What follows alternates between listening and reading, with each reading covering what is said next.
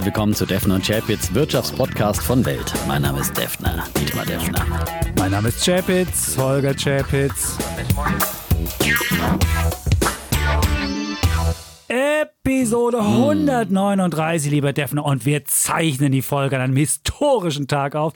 Es ist der letzte, es ist der letzte volle Arbeitstag des amerikanischen Präsidenten Donald Trump. Und wenn ihr das hört, hoffen wir mal, dass er auf irgendeinem Golfplatz steht und wir nicht mehr so viel von ihm hören müssen. Wir hoffen auf eine Never Come Back Story.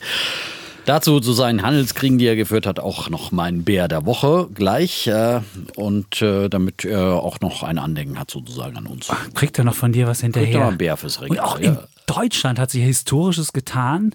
Da haben wir vielleicht zum ersten Mal in der Geschichte des Landes einen Bundeskanzler von der CSU nach dem. Einen fränkischen vor allem. Fränken, Äh, genau. Na gut, äh, das ist jetzt aber noch nicht so vorentschieden. Also da würde ich, glaube ich, noch nicht die Wette drauf machen. aber nachdem, nachdem der Herr Laschet gesagt hat, ich bin vielleicht nicht der Mann der perfekten Inszenierung, aber ich bin Armin Laschet und darauf können Sie sich verlassen, würde ich denken, dass er nicht Bundeskanzler wird. Aber sondern das, dass er das das. ist doch der Merkel-Spruch. Merkel hat doch auch immer gesagt, hier, Sie Darauf wissen, was Sie kriegen. Sie- Ja, ja. Sie wissen, Also das ist schon, äh, da, da würde ich ja, der hat bisher doch einen sehr guten Machtinstinkt auch bewiesen. Also da würde ich jetzt mal nicht, noch nicht, die äh, Messe ist noch nicht gelesen. Meinst du? Ja. Er, hat, er hat schon häufiger Verluste hinstecken müssen und er ist immer wieder gekommen. Also so ein Steh-auf-Menschen, der Armin, Genau. das stimmt.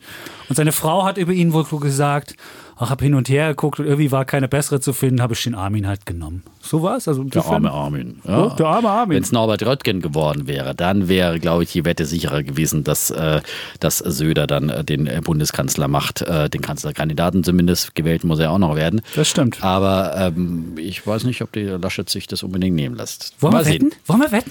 Ich würde wetten. Ich würde jetzt auch nicht dagegen wetten, aber ich sage, ich gebe nur zu bedenken. Ich bin natürlich für einen fränkischen Bundeskanzler. Also ich meine, da schon aus patriotisch-landsmannschaftlicher Sicht. Ja. Super. Dann hättest du. Aber Aber dann nicht, äh, muss man sich mit den Franken gut stellen. es war gell? aber nicht der erste ja? Franke. Wir hatten ja schon mal den, den, den Ludwig Erhard. Der war ja auch aus, der kam aus Fürth. Der war auch ganz Stimmt, du kurze bist ja Zeit mal Ludwig Bundeskanzler. Erhard-Experte. Stimmt, Ja. das war natürlich vor meiner Zeit. War der richtige Franke, gebürtige Fürther? Der war gebürter Fürther. Ja, ja. Ja. So wie der Henry Kissinger. Ja, ja, genau. In Und deswegen, es wäre nicht der erste Franke, den wir hätten, aber die, die Aber kein Amtszeit, CSUler. Das stimmt, obwohl man die CSU versucht das manchmal noch so ein bisschen zu sagen, der war ja eigentlich war ja CSU, aber ah, es ist immer so ein bisschen strittig, welcher Partei er so angehört oder wem er sich zugehörig gefühlt hat. Aber auf jeden Fall war es schon mal ein Franke und damit Ja, wäre es nicht das anderen, erste. Ja, Franz Josef ist ja gescheitert damals, gell? Und Ja. der Edmund Stoiber auch. Edmund Stoiber hat sich ja damals schon sehr früh gefreut und hat der diesen legendären Spruch gemacht, gesagt, äh, wir machen jetzt noch kein Glas Sekt auf, ja? ja? Wo macht man das Das ja- Sekt auf, ja? Stimmt. ja? Gut, dass er es diese- nicht aufgemacht hat. Und der Transrapid, die Nummer von steigen sie Das ab. ist, steigen Sie hier Ja. am Flughafen schon ein. Wer es noch nicht gehört hat, unbedingt anhören. Ja, Ja, die Älteren unter uns die werden Älteren sich unter uns erinnern. werden sich ja freuen, die Jüngeren auch. Also das ist, äh, schmeißen wir uns. Das, das kann Also, wirklich kein Satiriker nachmachen. Sowas kann sich keiner ausdenken. Edmund ja. Stoiber. Realsatire, ja. Ist der eigentlich noch, der war ja mal irgendwie Bürokratiebeauftragter und sollte Bürokratie abbauen. Der Edmund Stoiber, ist der noch da? Ist er noch aktiv? Ja, Oder? ab und zu meldet er sich mal zu Wort in so einem Interview. Okay. Aber die Stimme wird auch brüchiger. Ja. Na, schon die Steuererklärung gemacht? Wir vom Handelsblatt haben in einem Steuerspezial analysiert, worauf das Finanzamt bei der Steuer 2023 genauer guckt. In unserem PDF-Ratgeber finden Sie die wichtigsten 16 Neuerungen, Einstiegstipps für Elster und vier Wege, wie Sie das Maximum herausholen. Sichern Sie sich also jetzt das digitale Handelsblatt vier Wochen für nur 1 Euro unter handelsblatt.com slash mehrwissen. Habe ich schon mal erzählt, dass ich beim Radio immer die Äs rausgeschnitten habe vom Band, damals, als man noch mit Senkel geschnitten hat, ja, aus von der guten Edmund alten Zeit. Stoiber? Ja, und da konnte man so einen O-Ton, so einen 30 Sekunden O-Ton von Edmund Stoiber auf 20 Sekunden eindampfen. 20? Und plötzlich da musste aber man richtig mit so einem kleinen Messerchen jedes Ä, so immer einen halben Zentimeter rausschneiden. Und auf dem Senkel. Ja. Aber beim Privatfunk musstest du selbst cutten. Genau. Wahrscheinlich bei öffentlich-rechtlich Bei hast du so deinen... macht das der Cutter. Da hast du Bei den Cutter. und sagst so, öffentlich-rechtlichen sitzen ja heute noch die Cutter, obwohl man digital schneidet, im Fernsehen zum Beispiel, weil man darf ja nichts einsparen und kann man ja keine Gebührenerhöhungen mehr begründen vor der Gebührenerhöhungskommission. Aber die Diskussion haben wir auch schon Gut, gemacht. Ja. das stimmt. Äh, Ich frage mich wirklich, diese Expertenkommission, wo die hinschauen, wenn sie immer die Gebührenerhöhungen begründen. Andere Diskussion. Andere Diskussion. Aber Ja. wir haben noch eine positive Überraschung auch. Das deutsche Bruttoinlandsprodukt widerstandsfähiger, als man ja. angenommen hatte. Nur 5% gefallen im letzten Jahr. Damit hast du deine Wette haushoch gewonnen, die wir ja letztes Jahr hatten. Da ging es um die Frage, wird 2020 schwärzer werden als zu Zeiten der Finanzkrise 2009? Das war damals minus 5,7. Und jetzt sind wir mit minus 5 rausgegangen und das ist ja. Kann man schon sagen, dass man doch einigermaßen glimpflich aus diesem Corona-Jahr herauskam, weil zwischendrin waren ja die, die Vorhersagen wirklich extrem düster. Da gab es ja wirklich zweistellige Minus vorhersagen, also über 10 Prozent mhm. äh, Schrumpfung des BIPs auf Jahresicht und das ist dann eben nicht eingetreten. Und ja, und das könnte in Spanien noch passieren im Übrigen. Die haben das ja positiv dann ja das letzte Quartal, wo es ja eine, wahrscheinlich eine Stagnation gab. Da gibt es noch keine detaillierten Zahlen. Das waren die erste vorläufige Zahlen vom Statistischen Bundesamt. Ähm, und das wäre natürlich auch, auch eine Überraschung, muss man sagen. Das stimmt. Dann hätten wir nämlich keinen Double Dip, also keine zweite Rezession nach der ersten. Und aber es liegt natürlich auch daran, das muss man sagen, dass die Bundesregierung ja alles alles mit Geld zuschüttet. Jetzt gibt es ja diese neue die Idee. Die alte Leier vom Chapels. Ja, aber, ja, aber ich meine, wenn du halt, wenn du halt allen Leuten alles abkaufst, gibt ja die Idee jetzt, dass beispielsweise den Einzelhändlern die Saisonware, die dürfen sie irgendwie abschreiben.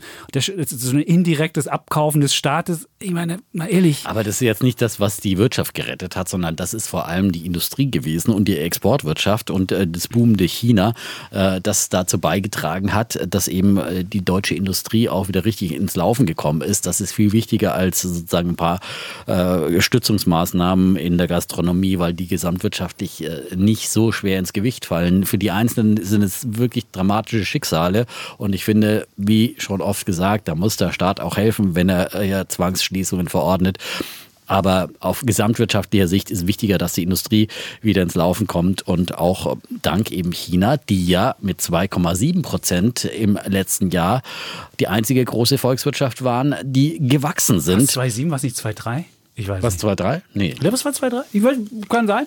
Ja gut, China ist, das wäre ja wirklich Ironie der Geschichte. Das ausgerechnet das Land, das uns ja die Pandemie, ich würde mal sagen, mit eingebrockt hat, jetzt der große Gewinner der Corona-Krise wäre. Und ähm, man muss ja sagen, China, wenn sie jetzt schneller wachsen als der Rest der Welt, dann werden sie einen größeren Anteil an der, an dem, am Weltbib haben. Und es könnte sein, dass China schon ein Jahr schneller Amerika überholen wird. Es gibt jetzt so die Schätzung, 2028 statt 2029 wird dann China Amerika überholen.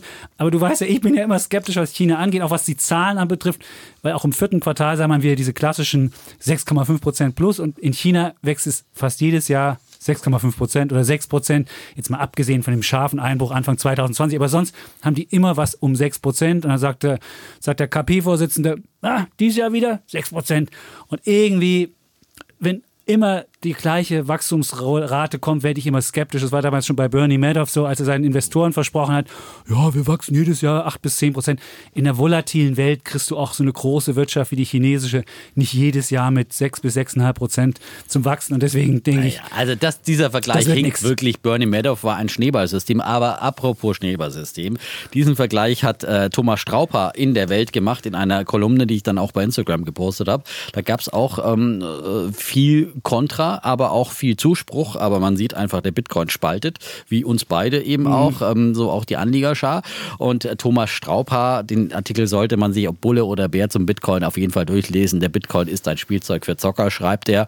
Und er sagt, er ist ein dieser Bitcoin ist ein und bleibt nichts anderes als ein künstlich geschaffenes, mit viel heißer Luft aufgeblähtes, gigantisches Schneeballsystem. Um mit Bitcoins reicher zu werden, muss man immer jemanden finden, der Bitcoins kauft und bereit ist, mehr als den Einstandspreis zu bezahlen. Also auf Deutsch brauchst du immer noch mal einen anderen Dummen, der dir deinen Bitcoin zu einem höheren Preis abkauft, weil man ihn nicht wirklich braucht und weil er keinen inneren Wert hat, was ich schon immer hier predige. Und da gibt es viele gute Argumente nochmal, die Thomas Straubhardt da zusammenfasst und ähm, aufzählt und ähm, die äh, dann eben vom Ökonomieprofessor hier vorgetragen werden und nicht vom, ja, wie ich immer bezeichnet wäre, als der ökonomische Gimpel. Ähm, und er schreibt ja auch ganz klar, dass äh, man ihn nicht wirklich braucht äh, für ähm, zum Beispiel ähm, Geldtransaktionen größerer Art, äh, weil es einfach wirklich kein Währungsersatz ist, ähm, weil ähm, der, der Bitcoin äh, eben viel, viel, viel, also weil praktische äh, Bezahlvorgänge viel leichter mit PayPal und per Handy gemacht werden können als mit einem Bitcoin und so weiter und so fort. Und auch äh, Bitcoin als Inflationsschutz sagt er auch, äh, da ist es äh, viel geeigneter, wenn man, keine Ahnung, in ein Gemälde investiert und der Vergleich ist damit, äh, dass äh, ein Pablo Picasso eben auch nicht vermehrbar ist, auch ein Argument, was ich schon öfters gebracht habe. Nee, du hast immer das Schrotzblatt. Das, das habe ich auch gebracht, aber ich habe auch von den toten Malern gesprochen, ja, die, die so Argument. viele. Ja, ja, aber, aber diese Last Fools Theorie, da muss es immer jemanden geben, der was höher kauft. Klar, Bitcoin hat, und das muss man sagen, keine Zahlungsstrom. Insofern kann ich nicht sagen, ich kann die zukünftigen Zahlungsströme abzinsen und dann heute einen fairen Wert berechnen. Hat Gold ja auch nicht, haben auch ähm, Gemälde nicht, haben auch ähm, ähm, Limousinen oder, oder, oder teure, teure Autos nicht. Es geht, geht halt immer um eine Nachfrage. Und das ist, und wenn es halt eine Nachfrage für was gibt, dann, dann ist es halt, hat es halt den Wert der Nachfrage. Und du darfst nicht vergessen, und das ist das zweite Argument auch bei Bitcoin, ist der Netzwerkeffekt.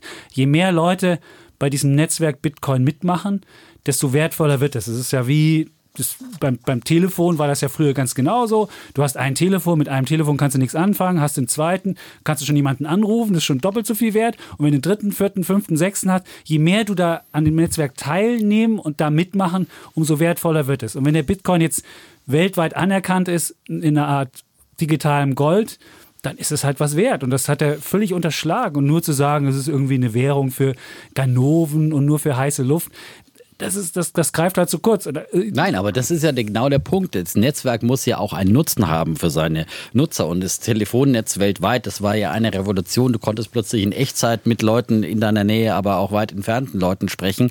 Und natürlich war das ein großer Antrieb, äh, sie an diesem Netzwerk zu beteiligen. Bitcoin handeln, vorher musstest in, in, ja Bitcoin handeln, aber du kannst äh, nicht mit Bitcoin äh, real bezahlen, weil, ähm, weil äh, du äh, diese, und das darauf weist er ja hin, dass du die, diese große, was ich ja auch immer schon sage, die, die große Schwankungsbreite hast und äh, dass es dann eben keinen Sinn macht, ähm, Bitcoin für eine Rechnungsstellung zu verwenden unter Unternehmen, weil äh, wenn du irgendwie zum Preis von 40.000 Dollar ein Bitcoin am Freitag überweist und am, am Montag drauf ist er bloß noch 30.000 Dollar wert, äh, dann äh, macht es einfach keinen Sinn, ein Bitcoin als Zahlungsmittel, weil du keine Geldwertstabilität hast, äh, zu verwenden. Und auf solche Dinge weist er auch hin. Und ja, auch Strauber, auf die also wenn, man die, die, wenn man sich die Sache hinliest, durchliest, er hat einen Staatsglaube, der ist so abenteuerlich. Dazu schreiben, die Notenbanken sind irgendwie, äh, sind faire, faire, äh, äh, faire Akteure, die die Geldwertstabilität irgendwie bewahren.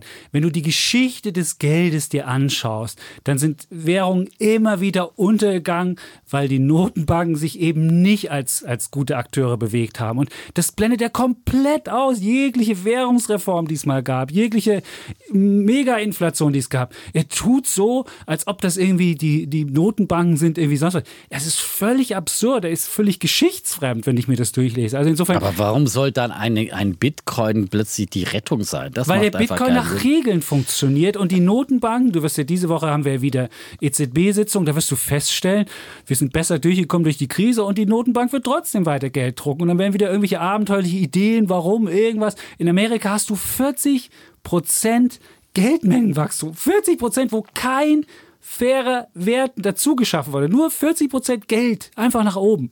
Und mir kann keiner erzählen, dass nicht irgendwann die Inflation dann kommt.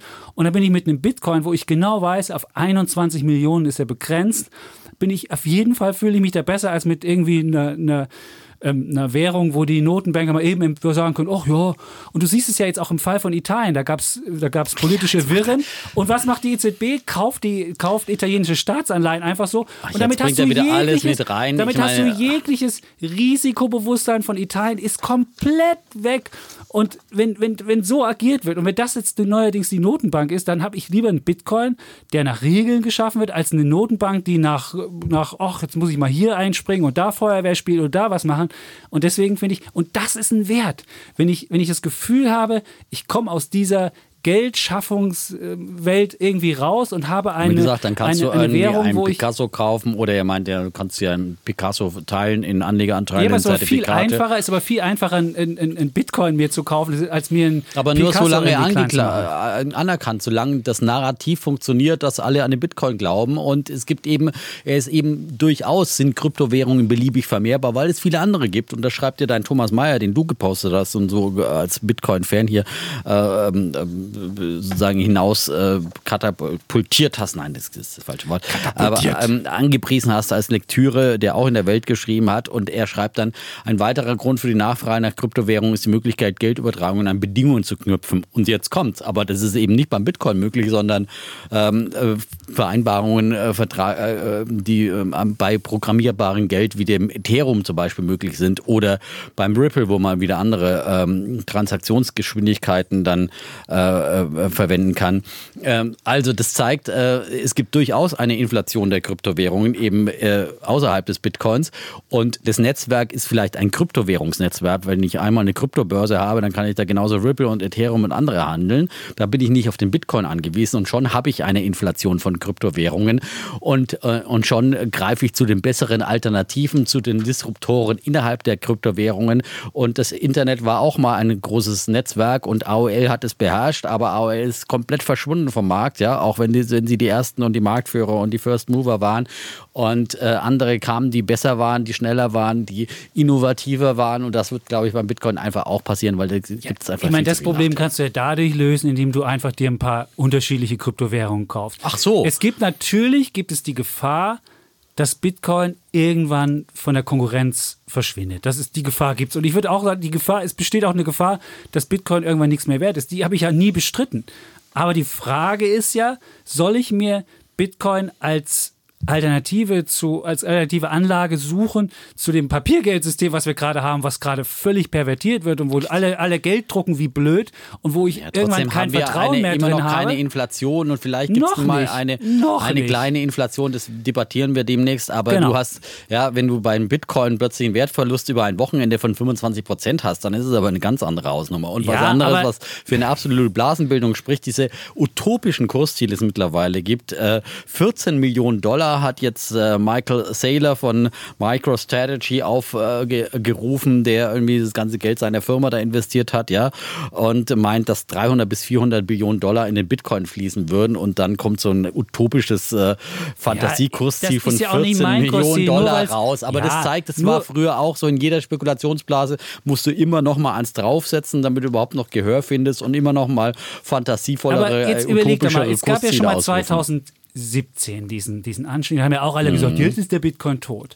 Und was Mhm. Ja, man doch gesehen hat, um 80% der Bitcoin- abgeschmiert. Ja, aber der Bitcoin ist gekommen, um zu bleiben. Und das würde ich sagen, und der Bitcoin meines Erachtens hat die Episode 2017 und jetzt gezeigt, dass Bitcoin was Nachhaltiges ist. Und wenn der, wenn der, wenn der Strauber schreibt, das wäre nur ein Schneeballsystem, frage ich mich, warum da auch renommierte Investoren da reingehen in den Bitcoin und warum, warum die das machen. Also wenn das wirklich so ein, so ein, so ein billiger Schneeball, wenn das so billig wäre, wie er schreibt, so, ja, nur für Erpressung und für Ganoven. Ey, ich meine, der, der denkt noch wie 2012. Als, Als, als altes- wirklich, der Mehrwert als Transaktionsmittel macht wirklich nur für Ganoven und für illegale ich, Geschäfte ich, Sinn. auch, ich gebe da auch Ja. kein Gold aus. Ich gehe da auch nicht mit Gold zum Bäcker. Jetzt sag doch einfach mal, lass doch einfach mal deine, dein, dein, wenn du hast ja hier diese, du musst mit Bitcoin auch kaufen können, deine Brötchen. Ja, aber was wert. ist es dann wert? Wenn, wenn, es nicht kein Zahlungsmittel ist und wenn es kein stabiles Welt Wertaufbewahrungsmittel ist, weil es so extrem schwankt und innerhalb eines Wochenendes 25 Prozent verlieren kann oder vom Hoch 80 Prozent verlieren kann, ist es weder, Wertaufbewahrungsmittel noch Zahlungsmittel. Es ist ein dann hat es nichts mit Geld oder äh, kann man es Es nicht als Kryptowährung. Alternative Es ist eine, es alternative es ist ein Idee. Zockerobjekt Nein, das ist, es ist eine alternative Idee. Und als diese Idee will ich es auch verstanden wissen. Ich habe auch nur einen ganz kleinen Anteil meines Portfolios Ja. da drin und es ist völlig okay. Ja, Warum? aber das ist, ist- ja was anderes. Das ja. kann man dann wegen mir machen, ja, und sagen, okay, das ist eine alternative Idee, aber äh, Leute, die dann sagen, das ist das die neue Währung, das ist das neue Geld und suggerieren, das ist der sichere Wertaufbewahrungsspeicher, wo man am besten sein ganzes äh, äh, Tagesgeldkonto oder was auch immer, sein Cash oder was auch immer alles bunkert, sein ganzes Vermögen am besten. Ja, das ist da Ja, dagegen verwahre Leute, ich mich und das, das, davor warne ich, weil das einfach Ja, aber gefährlich nur ist. Eine Währung ist, wo irgendwie Erpressung ist und so sonst wie, das ist ja auch völliger. Das ist eine Denke wie aus dem letzten Jahrhundert. Also komm, Da gab's ja das noch kein eine- Bitcoin im letzten ja, Jahrhundert. das Ja. stimmt, aber, aber diese Zumindest Sache, da öffentlich. irgendwelche, äh, es ist einfach keine, keine, kein, kein aktuelles Ding. Und das finde ich auch an diesem Artikel von Straubhardt, dass er wirklich denkt, wie als es noch, ich, keine Ahnung, als es noch die, die, die, die Eisenbahngesellschaften oder sonst was gab.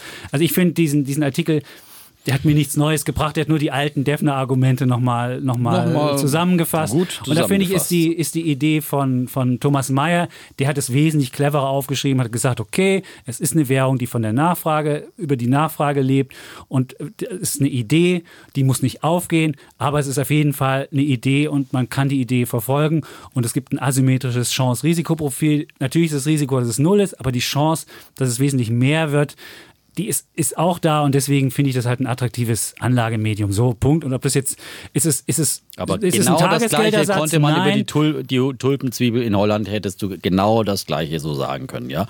ja. Gut, Ja, ja, mal und dann bist du wieder, da bist du wieder bei dem, wo du sagst, ich brauche einfach einen, dem ich es verkaufen kann, der nochmal mehr dafür bietet. Gut, wir werden, wir werden da nicht einig werden. Ich habe ja so ein, ich habe ja von einem netten Hörer von uns ein Buch bekommen, der, der Bitcoin-Standard. Das hat er extra auf Deutsch, hat extra einen Verlag gegründet, um das in Deutsch raus, auf Deutsch rauszubringen.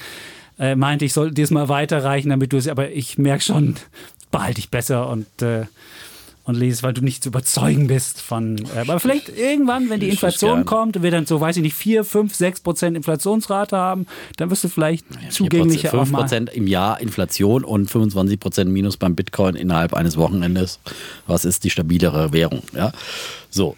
Ich investiere lieber in Immobilien, in Aktien und äh, da finde ich, ist mein Geld inflationssicherer aufbewahrt als äh, in einem extrem volatilen Zocker. Gut, dann kommen wir jetzt So. Ach, so, vielleicht machen wir mal kurz mal on. Bitcoin Da kann gesprochen. ich ja noch was über mein Wochenende. Da gab es eine spannende Geschichte, die ich gelesen habe, nämlich Bumble. Bumble will an die Börse gehen. Bumble ist ja diese. Ist das diese dein Bulle der Woche oder so? Nein, das ist- Ah, das einfach ist nur die- so ein Nebenbulle wieder. Nein, ich bin glücklich verheiratet und äh, seit vielen, vielen Jahren. Und es, nein, ich, nur, ich fand es nur spannend, weil Bumble, das ist ja diese App, diese Konkurrenz zu. Ähm, Tinder? Danke, Tinder, genau. Und die will jetzt an die Börse gehen. Und da habe ich mal erfahren, wo die meisten Leute sich kennenlernen mittlerweile. Was würdest du denken? Online. Ja. Und Platz zwei? Keine Ahnung. Meinst du jetzt in Corona-Zeiten oder? Nee, davor. Also es ist halt, meine, klar, dass sie nicht nur für Corona sind. Platz zwei ist äh, Bars und Restaurants und Na Platz gut, drei durch ja weg und Platz drei durch Freunde. Und was total zurückgefallen ist, durch die Familie. In den 40er Jahren haben die meisten sich Da noch durch die Familie, da verkuppelt. wurde noch arrangiert, gekuppelt. Das geht mittlerweile nicht mehr. Und so wie ich meine Frau kennengelernt habe, das findet man sich gar nicht wieder auf der Straße. Das ist hier gar nicht dabei. Es gibt noch Kirche, durch Nachbarn, im College, Auf, der, Straße. Schule. Ich kenne die Geschichte, dass du deine Frau aus der Schule schon kanntest. Nein, wir sind auf die gleiche Schule gegangen, aber wir haben uns da nie getroffen. Und ich habe sie auf der Straße angesprochen. Und, ähm, aber es gibt es hier bei Bumble, zumindest in der Statistik nicht. Und ähm, auf jeden Fall kommen die im Februar an die Börse und ich bin mal gespannt, ob das dann so eine Hedonismus-Aktie ist, die dann wahnsinnig losrennt, weil alle Welt, wenn sie wieder sich frei bewegen darf, ähm, dann bumbelt. Sagt man bumbeln? Was sagt man, man sagt ja Tindern, aber Wahrscheinlich Bumble? sagt man Bumbelt. Ja. Hast du schon gebumbelt? Gut. Parship ist übrigens bei der äh, Pro7-Aktie mit im Paket Ja. und ähm, Läuft? die. Wollten die es äh, nicht ausgliedern? Wollten die die wollen es ja auch mal digital- ausgliedern. Das ist natürlich ein, ein Aspekt bei Pro7, der dann möglicherweise auch interessant ist. Ja. Okay. Pro7-Aktie habe ich selber im Depot. Hast aber die läuft nicht mehr so gut. Da ist ja jetzt KKR ausgestiegen und das war. buh, Ja, gut, es hat mal einen kleinen Dämpfer versetzt, weil man vorher spekuliert hat, dass sie möglicherweise mit Axel Springer fusioniert werden, also Okay. unserem Heimatunternehmen. Ja. Ähm, aber KKR hat da einen guten Schnitt gemacht und Ja. Aber wenn die jetzt meinen würden, dass die Aktie noch wahnsinnig Potenzial hätte, wer hätten sie nicht verkauft. Ich würde vermuten, die wissen, was eine Aktie wert ist. Und Hm. jetzt, vielleicht kannst du mir noch kurz erklären, was, was ist da noch für Potenzial drin? Pro 7 seit 1? naja, Werbe, äh, Werbemarkterholung nach der Krise, ja, der extrem Das ist ja gelitten gar nicht so eingebrochen in Na ja, Deutschland. schon. Der Geht, Konsummarkt okay. schon, ja. Ja, was noch? Bei Weltfernsehen haben wir das einigermaßen. Marktanteile gehen runter, die Leute nutzen kein, Hm? Nein, kein lineares ihre- Fernsehen mehr. Das kommt, das, das stimmt ja nicht. Das wird ja weiter genutzt. Natürlich nicht mehr in, in der Dimension, aber äh, es ist, ist weiter da und, äh, und, Und, ihr, äh, ihre Digitalsparten, ja, die absolut. Die wollen auch Podcasts jetzt machen, habe ich gehört. For your ears only. Ja, alles. Ja, alle machen jetzt Gut. Podcasts. Ja. So, also. Alle machen Podcast. Das nur so am Rande und an, an dieser Stelle dann vielleicht auch mal unser Disclaimer, äh, dass wir hier natürlich keine Anlageempfehlungen geben, dass wir nur Ideen weitergeben zu Anlageinstrumenten und äh, dass es weder Kauf- noch Verkaufsempfehlungen sind. Was ihr daraus macht, das ist allein euch überlassen und wir würden da auf keinen Fall eine Haftung übernehmen. Und äh, vereinzelt sprechen wir auch über, über Anlageinstrumente, die wir selbst im Depot haben. Äh, zum Beispiel bei mir die Pro7-Aktie Ja. jetzt eben genannt. Du hast den Bitcoin und äh, also äh, gibt es da auch potenzielle Interessenskonflikte, auf die wir auch gerne immer wieder hinweisen bei den einzelnen Instrumenten. Schön formuliert, Dietmar. Ach, wunderbar. Wolltest du zu deinem Bullen oder Bären jetzt mal kommen? Oder hast du noch was anderes, was so Ich der würde mal Gemeinde mit mitteilen meinem, mit möchtest? meinem Bären der Woche anfangen. Dem Bären? Dem Bären nochmal, wie gesagt, für äh, Donald Trump und seinen Handelskrieg mit China. Ähm, einer Studie zufolge hat der 245.000 Arbeitsplätze in den USA gekostet. Äh, Das ist eine Untersuchung von Oxford Economics im Auftrag des US-chinesischen Handelsverbandes. Oh. Ja, gut. Ja, ja. Äh, na, aber ich meine, es ist eine Studie. Die wird ja jetzt nicht dir nur. Aber im Auftrag von- Im Auftrag von. Der Handelskammer mit China? Oh, vielleicht sind es dann 100.000 weniger. Egal. Naja, aber es ist auf jeden Fall eine Richtschnur und ähm, auf der anderen Seite hoffen sie jetzt und äh, schreiben in der Studie, dass ein langsamer Abbau der Handelsschranken auf beiden Seiten dagegen bis 2025 zur Schaffung von 145.000 Stellen führen würde. Ob das jetzt genauso viele sind, aber ich glaube, die Tendenz ist ganz klar, dass dieser Handelskrieg einfach insgesamt geschadet hat der Weltwirtschaft und vor allem der amerikanischen Wirtschaft. Er hat dadurch keine Jobs aus China zurückgeholt in die USA. Die sind vielleicht nach Vietnam gewandert oder irgendwo anders sind in den asiatischen Raum, aber garantiert nicht zurück in die USA. Und er hat vielmehr eben in den USA Jobs vernichtet, weil äh, zum Beispiel äh, ja, durch höhere Zölle äh, die Zulieferung nicht mehr so interessant war äh, für äh, Hersteller in den USA und, und vieles andere. Ähm, und ähm, die Studie kommt eben zu diesem Ergebnis und Handelskriege, und darauf haben wir immer wieder hingewiesen, auch in diesem Podcast, äh, weil wir diesen Handelskrieg ja auch von Anfang an begleitet haben. Handelskriege sind eigentlich immer eine Lose-Lose-Situation äh, und keine Win-Win-Situation. Dagegen ist gemeinschaftlicher Welthandel und sich gemeinschaftlich auf Regeln zu einigen, äh, die immer bessere Variante und äh, Trump ist da losgetrampelt, hat äh, seine Verbündeten verärgert, äh, ist äh, aus der WTO ausgetreten, anstatt dass er jetzt über die WTO äh, gelöst hätte solche Probleme, das wäre der bessere, der richtigere Weg gewesen.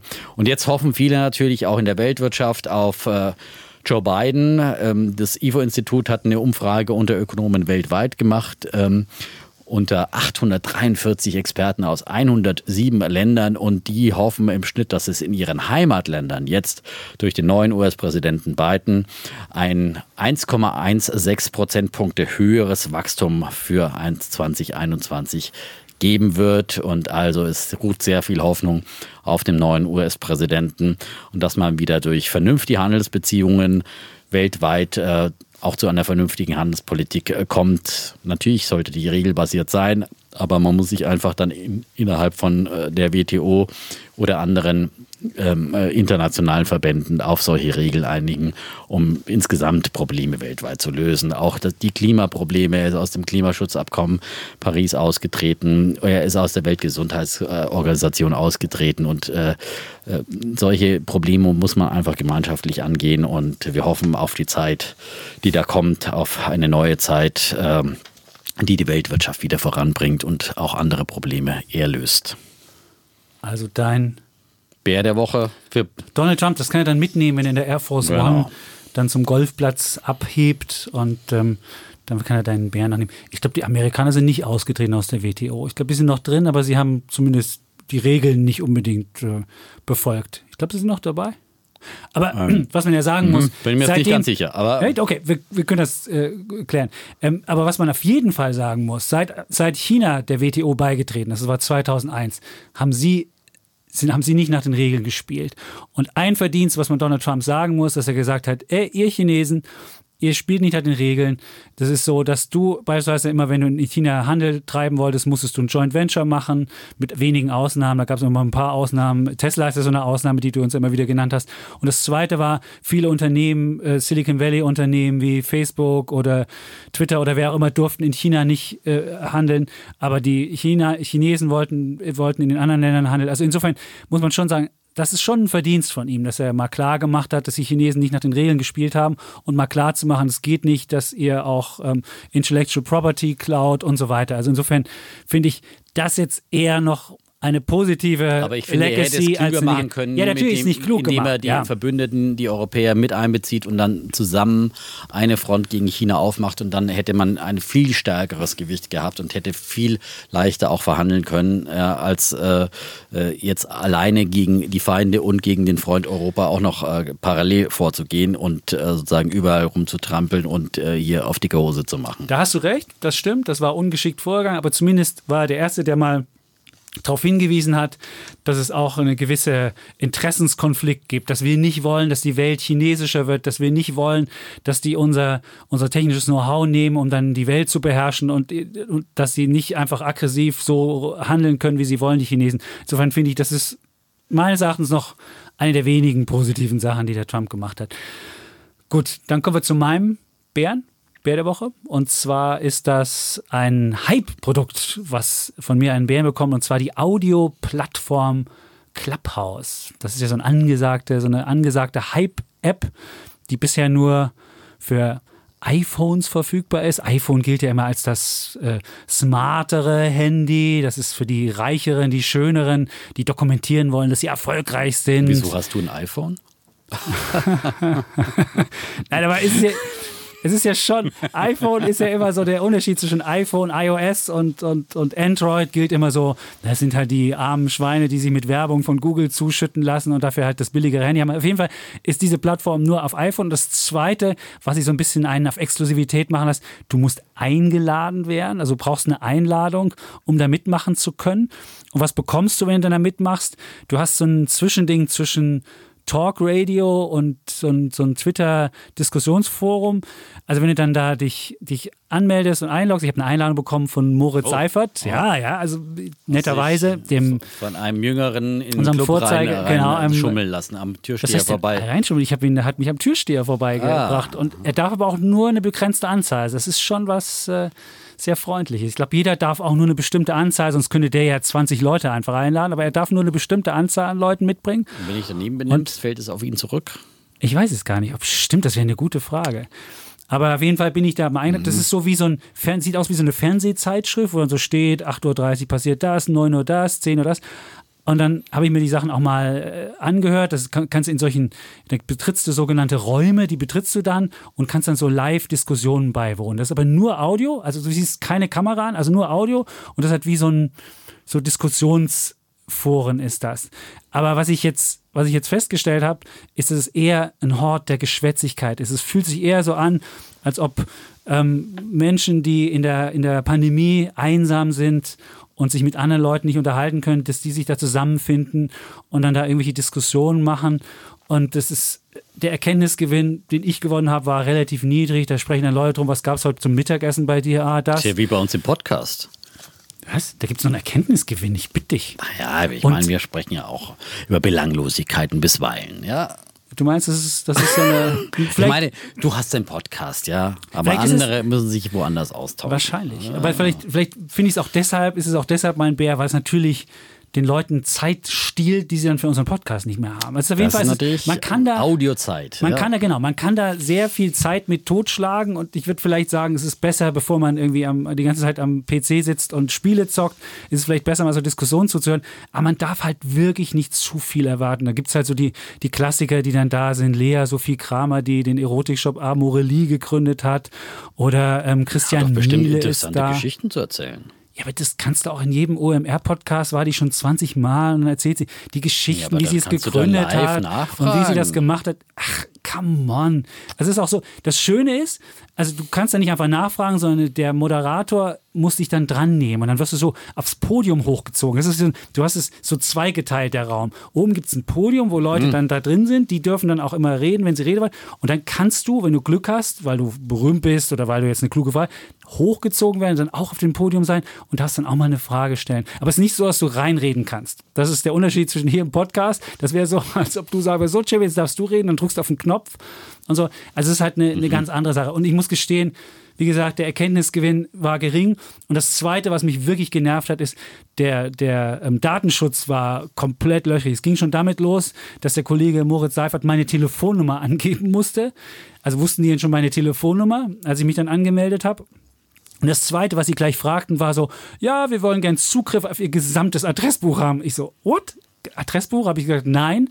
Und das Problem ist, wenn, die, wenn ich denen nicht den Zugriff auf mein Adressbuch gebe, dann kann ich nicht selbst mal so ein geschwätziges Forum äh, einberufen und Leute einladen. Diese Einladefunktion funktioniert nur, wenn ich denen mein Adressbuch gebe. Und ich finde, da habe ich echt keine wirkliche Lust drauf. Und deswegen denke ich mir, es ist jetzt ein Hype drum und es sind ganz viele Leute da, so junge, gut gelaunte Menschen, die dann sagen, hallo und na, wie geht's und so. Aber der, Erkenntnisgewinn gering und deswegen sage ich, Clubhouse, wer nicht dabei ist, noch keine Einladung hat oder gar kein iPhone hat und die App gar nicht runterladen kann, da verpasst er nichts. Und deswegen mein Bär der Woche. Na, da bin ich jetzt aber neugierig geworden. Also ich, ich könnte dich einladen. Ich könnte dich einladen, aber dann habe ich schon mal deine Telefonnummer und dann, äh, dann könnten, du mich da rein. wir könnten auch mal einen Live-Podcast da machen. Das können wir machen und dann können wir Leute auf die Bühne hochholen. Dann können wir mal Bitcoin diskutieren. Ne? Ah, nee, komm, die, die Argumente sind wirklich auch. Aber das wäre genauso. Ich meine, jede Diskussion, die wir über Bitcoin hier führen, ist ja immer die gleiche. Und dann sage ich, das geht. Ist, die Leute erfahren mein ja auch nichts Bulle Neues. der Woche. Sehr gut. ist eine Aktie, die ich selbst im Depot habe. Deswegen dieser Hinweis gleich zu Beginn. Ja. Ähm, und es ist die schlechteste Aktie im DAX des Jahres 2020. Ähm, aber möglicherweise ist ja in diesem Jahr Erholungspotenzial drin. Sie ist jetzt auf jeden Fall gut gestartet. Es gab in der letzten Woche nämlich einen Pharma-Tag, einen virtuellen Pharma-Tag des sagen, Unternehmens. Ist, und oder willst du jetzt nämlich, so eine Nein, ich wollte es ja noch ein bisschen spannend machen. Ja? Echt so also es ist die Aktie von Bayer. Ich habe die auch übrigens. Okay. Super, das ist eine coole Aktie. Ja, zuletzt nicht so richtig cool äh, gelaufen, auf jeden Fall nicht. Und aber es geht ja um das Potenzial der Zukunft.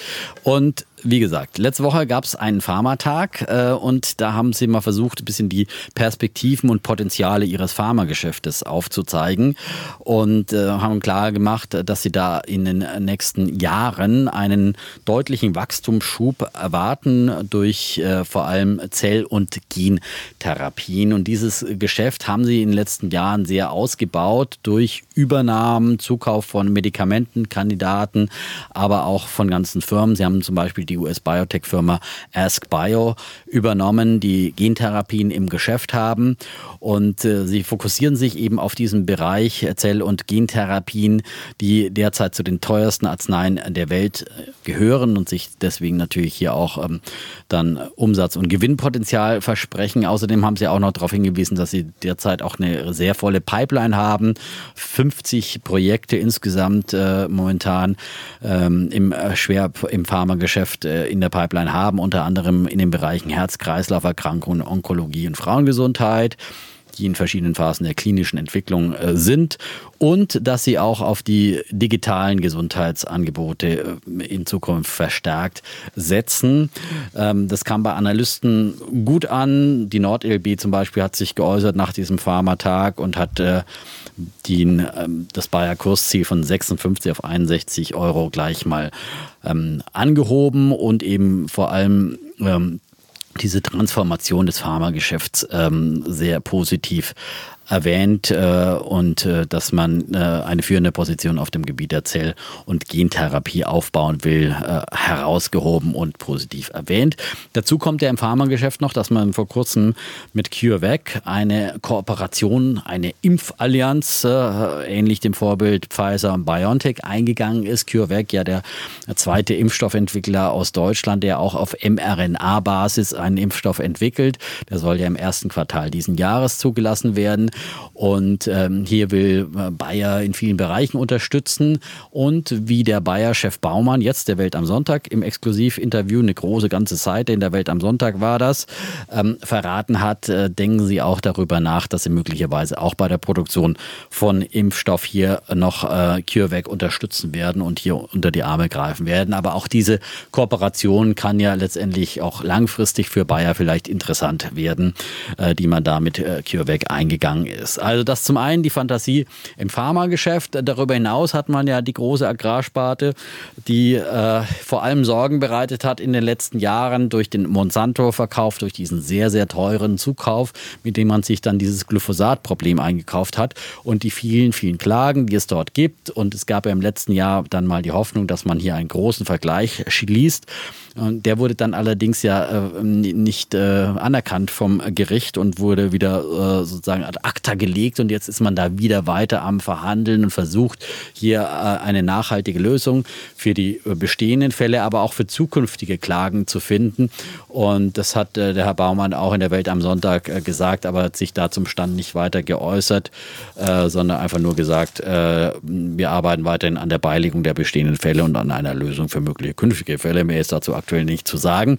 Zu laufenden Verfahren kann man ja auch immer wenig sagen, aber äh, Fakt ist ja, irgendwann wird es auch hier eine Lösung geben und das könnte dann ein weiterer Befreiungsschlag sein, auch für die Bayer-Aktie. Und ähm, Dazu kommt noch, äh, das Agrargeschäft könnte ja auch wieder profitieren von der steigenden Nachfrage nach Agrarrohstoffen. Das habe ich neulich schon mal ausgeführt bei K plus S, äh, dass die Agrarpreise auf breiter Front äh, steigen. Die Preise für Weizen, für Soja, aber auch für alle möglichen Agrarprodukte, was da so noch auf den Feldern wechselt, wächst, ähm, ziehen momentan auf breiter Front an. Und das kann eben Düngerherstellern wie K plus S helfen. Das kann aber eben auch Bayer helfen äh, mit ihrer Saatgutsparte, mit ihrer Pflanzenschutzmittelsparte, weil dann eben Bauern, wenn die Preise steigen, auch wieder bereit sind, mehr äh, zu investieren, weil sich das für sie mehr lohnt. Als das ist ein, ein zweiter möglicher Wachstumsschub äh, oder beziehungsweise ein dritter. Also erstens Pharmageschäft kurz- und mittelfristig ähm, die Aussichten, zweitens eine Lösung im Glyphosatstreit und drittens die Aussichten für die Agrarsparte. Und das alles, denke ich, könnte vielleicht die Bayer-Aktie in Zukunft Zukunft äh, unterstützen. Noch dazu ist sie eben sehr, sehr günstig bewertet, weil sie so runtergeprügelt worden ist. Hat eine Dividendenrendite von rund 5 Prozent. Und das ist dann auch was eher für den konservativeren Anleger möglicherweise als Idee keine Empfehlung an dieser Stelle. Dein Bulle der Woche. Jo. Bayer. Und es kommt Bayer. eine Idee dazu. Nämlich das Interview in der Welt am Sonntag las ich ja so ein bisschen wie so ein Abschiedsinterview, was Herr Baumann da gegeben hat. Möglicherweise wird er gar nicht mehr bis glaube, bis 2024 er läuft hat auf jeden Vertrag. Fall gesagt, dass er nicht mehr verlängern will, sein Vertrag. Ja, aber es klang eher schon so, als ob, er, als ob er äh, über dieses Jahr gar nicht drüber hinwegkommt. So ein bisschen, also ich weiß nicht, zwischen den Zeilen klang es so ein bisschen, weil die ganzen Gesundheits-, den CureVac-Deal hat der Pharmamensch bei Bayer eingetütet und auch die restlichen Sachen.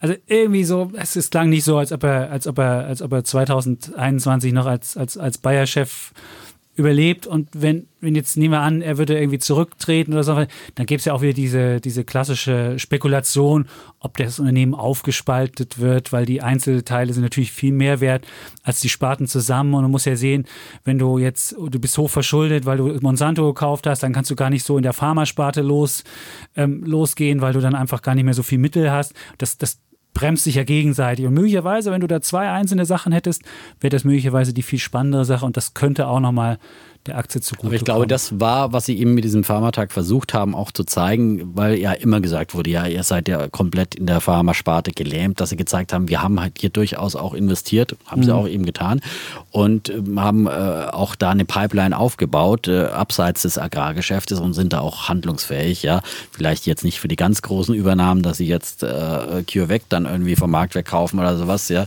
für zweistellige Milliardenbeträge. Aber äh, Aspire war ja auch ein Milliarden Investment, glaube ich, 4 Milliarden oder sowas, hat schon auch einiges gekostet.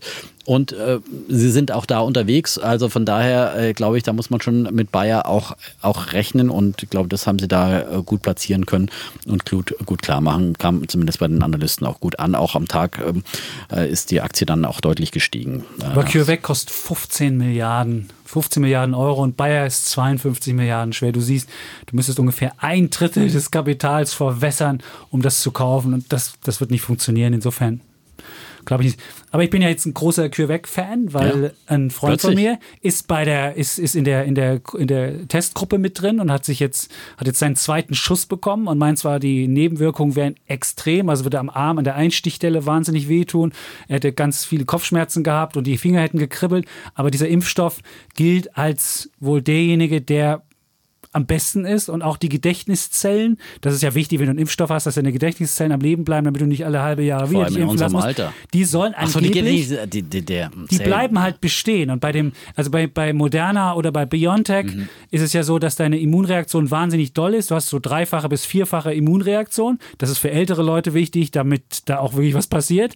Das ist ja bei CureVac viel geringer, aber dafür ist das Risiko, wenn sich das wieder zurückbildet, dass die Gedächtniszellen dann mit kaputt gehen. Und das soll das Gute bei CureVac sein, dass du zwar eine geringere Immunreaktion hast, das ist wohl nur so Faktor 1 bis 1,2, aber wenn du das dann hast, dass du es dann länger hast. Und deswegen, ich vertraue ihm mal, der hat sich da mhm. richtig eingelesen und meint, so im, im Ende März könnte der, könnte der Impfstoff rauskommen und so lange warten wir dann und dann teste ich mal ob ich das mit Cure wegmache und mal sehen, vielleicht. Ja, vorher wirst du ja sowieso keinen kriegen, ja.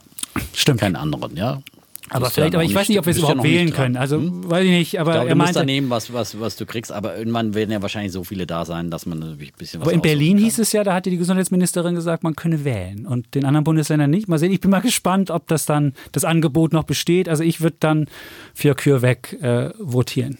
Gut. Willkommen im CureVac Club. Das klang ja schon mal anders hier. Ja, ich, hab, ich war auch mal ein Skeptiker, aber weil ich, weil, weil ich dachte, warum brauchen die so lange? Aber wenn die dafür dann den. den aber das haben sie ja von Anfang an gesagt, dass ihr Ziel eben war, nicht den schnell, die schnellsten zu sein, sondern äh, einen sehr guten oder die besten zu sein. Und äh, manchmal will gut Ding einfach Weile haben. Man wird es ne? sehen. Man wird es sehen. Man wird es sehen. Es ist ja noch nicht gut. ganz klar, ob es überhaupt richtig ist noch wird. nicht klar, ist ja auch noch nicht genehmigt genau. und geprüft. Ne? Aber mal gucken, wir beobachten das. Und, und ich äh, kann dir dann von meinem Kumpel erzählen, ob der krank geworden ist, noch mit Corona sich angesteckt oder ob der jetzt wirklich immun ist. Information dann ja, siehst du. Mhm, nicht schlecht.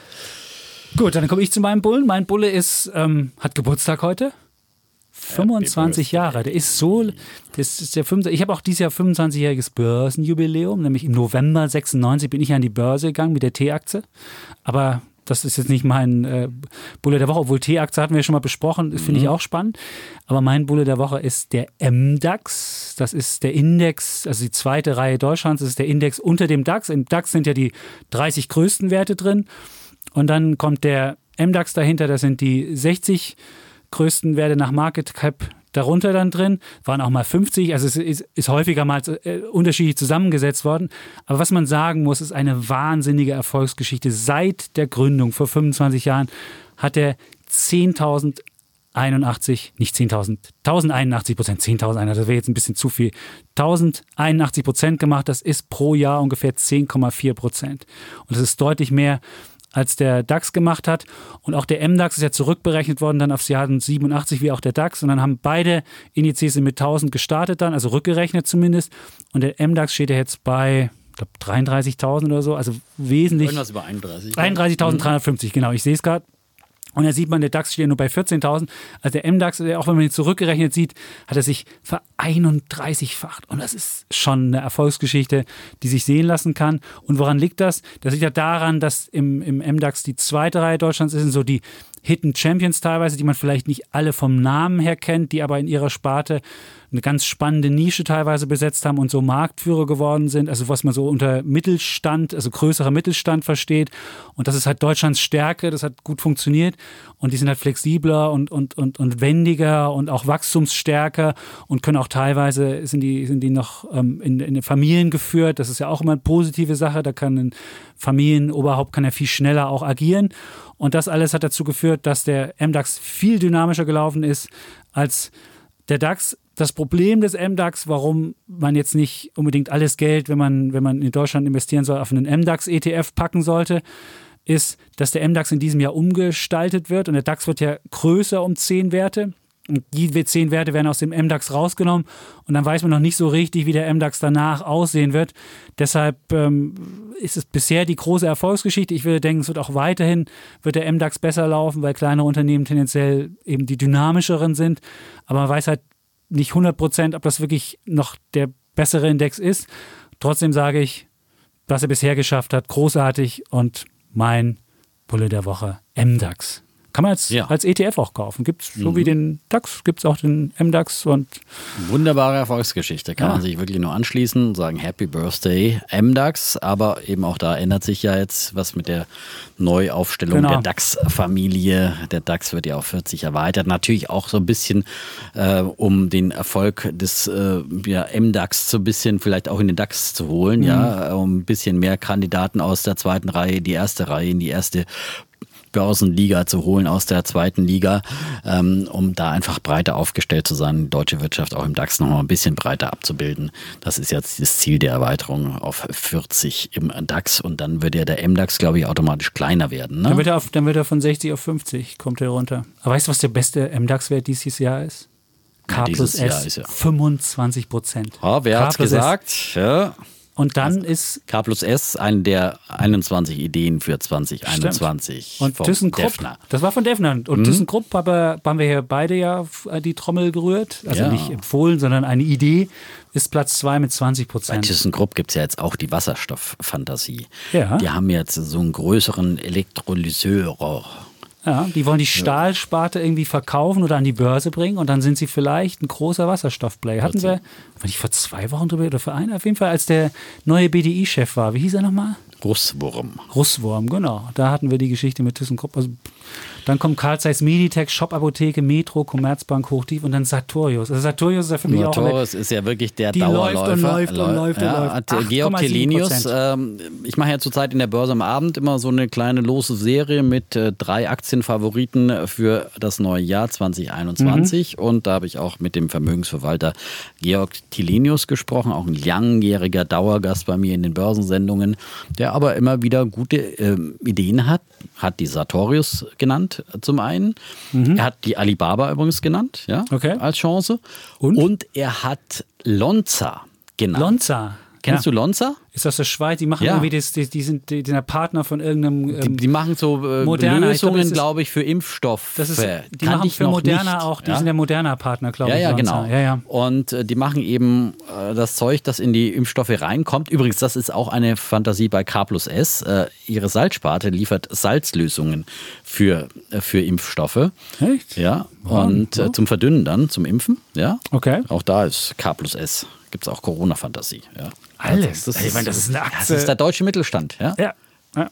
Aber ich würde ja lieber, ich finde ja ThyssenKrupp geiler. Vielleicht wird das so ein neues Technologie-Konglomerat mit Wasserstofffantasie. Das wäre so, die sind auch immer, immer wahnsinnig günstig. Also ich würde ja vermuten, ich glaube, die ja, sind so da bei bin ich ja durchaus so. dabei bei solchen Wasserstoffen. Ich mag ja bloß nicht diese total überbewerteten Dinge, äh, diese Nails dieser Welt, ja, äh, wo wirklich fast nur heiße Luft drin ist. Äh, aber wenn so ein deutscher äh, Industriekonzern da ein Geschäft aufbaut. Erin Klinger sei nochmal erwähnt, äh, die ich ja hier schon mal als Idee vorgebracht habe, äh, die mit Airbus zusammen Wasserstoffflugzeug äh, entwickeln und ein paar andere Technologien in diesem Bereich ähm, und viele andere, die da unterwegs sind. Da glaube ich, das ist wirklich eine, eine Chance, auch gerade für die deutsche Industrie. Siemens Energy ist ja auch groß mit dabei. Siemens Gamesa und Siemens Energy entwickeln jetzt eine Windturbine, die direkt offshore auf dem Meer dann direkt grünen Wasserstoff, Wasserstoff herstellen ja, kann. Und habe ich dir gesagt, dass ja. ohne Wasserstoff die Energiewende nicht geht? Sagst du, nee, nein, so sa- nein, nein, nein, nein, so habe ich es nicht. Du hast immer nein, mich mit sage, Batterien angenölt. Batterien nein, ich sage, ich sage im PKW-Bereich, ich will jetzt diese ja. Diskussion nicht zu ausweiten, da sind es Batterien, in der Mobilität sind es Batterien,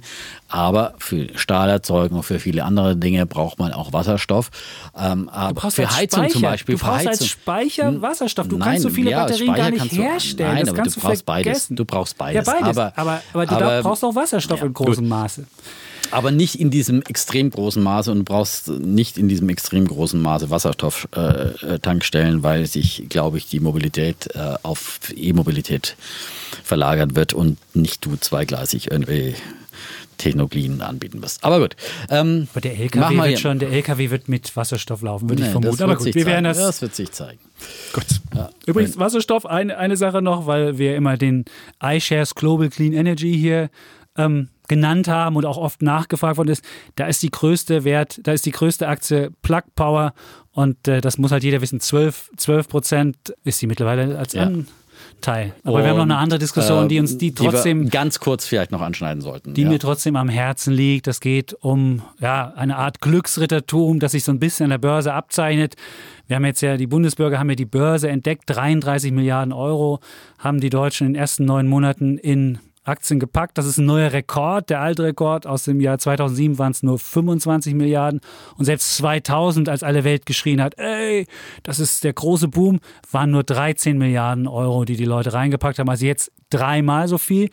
Und es wurden auch Millionen an neuen ähm, Depots eröffnet. Das können wir uns wahrscheinlich hoffentlich auch selbst mit ankreiden, weil wir ja hier immer aufgefordert haben, ohne Aktien kommt man, wird man nicht finanziell unabhängig. Das ist positiv. Aber was man auch entdecken kann, dass viele Menschen jetzt die, an die Börse gekommen sind im März und im April und eigentlich alles, was sie angefasst haben, ist so König Midas mäßig zu Gold geworden und jede Aktie, die man gekauft hat, hat sich ja im Wert gesteigert, manche verdoppelt, verdreifacht und das versaut so ein bisschen das Denken dieser neuen Generation oder deformiert das Ganze. Und jetzt kann man schon beobachten, dass Menschen so die Jagd auf Tagesverdoppler machen, so eine Glücksrittermentalität ist und dass man so lesen kann, so riskanter Aktienhandel ist das neue Bungee-Jumping für die äh, Generation Robin Hood und äh, es ist, es hat fast den Eindruck, dass die, dass die junge Generation sagt, na ja, diese normalen Sachen wie ETFs oder Blue Chips oder, oder Aktien, die, die dividendenstark sind, das ist was für die Boomer-Generation. Die sollen mal ihre, ihre einfachen Aktien machen. Wir sind ein bisschen hipper und machen einen richtig heiß. Und das ist, ich glaube, das falsche Gefühl, was viele Leute haben, wenn sie an die Börse jetzt gekommen sind, wenn es halt nur hochging, dass Börse halt nur nach oben geht und sich, und sich Börse nur mit Kursgewinnen und großen Kursgewinnen ansieht. Und jeder sollte eben wissen, dass ähm, Börse eigentlich im Jahr fünf bis zehn Prozent ähm, Gewinn nur macht und nicht irgendwie sich verdoppelt, verdreifacht und sonst was. Und deswegen habe ich so ein bisschen, sehe ich die Gefahr, dass wir eine Generation haben, die wieder die Börse als Casino sieht oder sich verzockt und dann vielleicht frustriert wieder abwendet und sagt, guck mal, Börse ist eben, Aktien sind doch was Böses. Und ich finde find ja, diese Generation sollte kommen, um zu bleiben an der Börse und sollte aber ähm, ein Basisinvestment anlegen und sowas wie immer sagen, ETFs und die anderen Sachen, Einzelwerte nur als, als Ding obendrauf packen. Und äh, das sehe ich aber so ein bisschen in Gefahr derzeit. Und deswegen würde ich sagen, das könnte, dass wir jetzt bei, bei, diesen, bei diesen heißen Aktien schon eine gewisse Überbewertung sehen. Und das könnte halt böse enden. Und davor will ich hier auf jeden Fall wieder warnen. Da will ich auch gar nicht äh, groß dagegen argumentieren, weil das ist ja genau meine Intention und das äh, predigen wir ja auch hier von Folge 1 an, ähm, dass eben die Börse keine Einbahnstraße ist und äh, dass man vorsichtig sein muss und dass man breit gestreut in ETFs seine Basisinvestments machen sollte.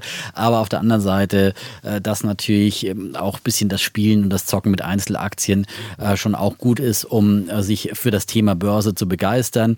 Und dann muss man halt ein bisschen vorsichtiger ähm, werden, wenn es immer nach oben geht und rational bleiben. Ich weiß aus eigener Erfahrung, dass es so schwer ist. Ich habe diese ganze Zeit am neuen Markt nach oben und nach unten wieder mitgemacht und äh, viele, die das damals mitgemacht haben, sind ausgestiegen und haben gesagt, nie wieder Aktien. Das wollen wir eben nicht. Wir wollen, dass diese Generation dabei bleibt, nachhaltig in Aktien investiert und damit ihre, ihre Altersvorsorge sichert und äh, vielleicht auch vermögend wird, aber äh, vor allem langfristig dabei bleibt und äh, dass man dann eben ähm, lernt, wenn man äh, sehr spekulative Gewinne hat, dass das nicht immer so sein muss, dass man eben auch dann Gewinne mitnimmt. Vielleicht eben, wie ich oft sage, bei 100 Prozent mal die Hälfte verkaufen und die andere Hälfte dann einfach weiterlaufen lassen ähm, und die Hälfte wieder in etwas vielleicht stabilere Aktien oder ETFs äh, packen und nicht in den nächsten äh, heißen Zockerwert aus dem Wasserstoffbereich ähm, oder in den Bitcoin rein, ähm, sondern einfach da immer wieder ein bisschen was zur Seite legen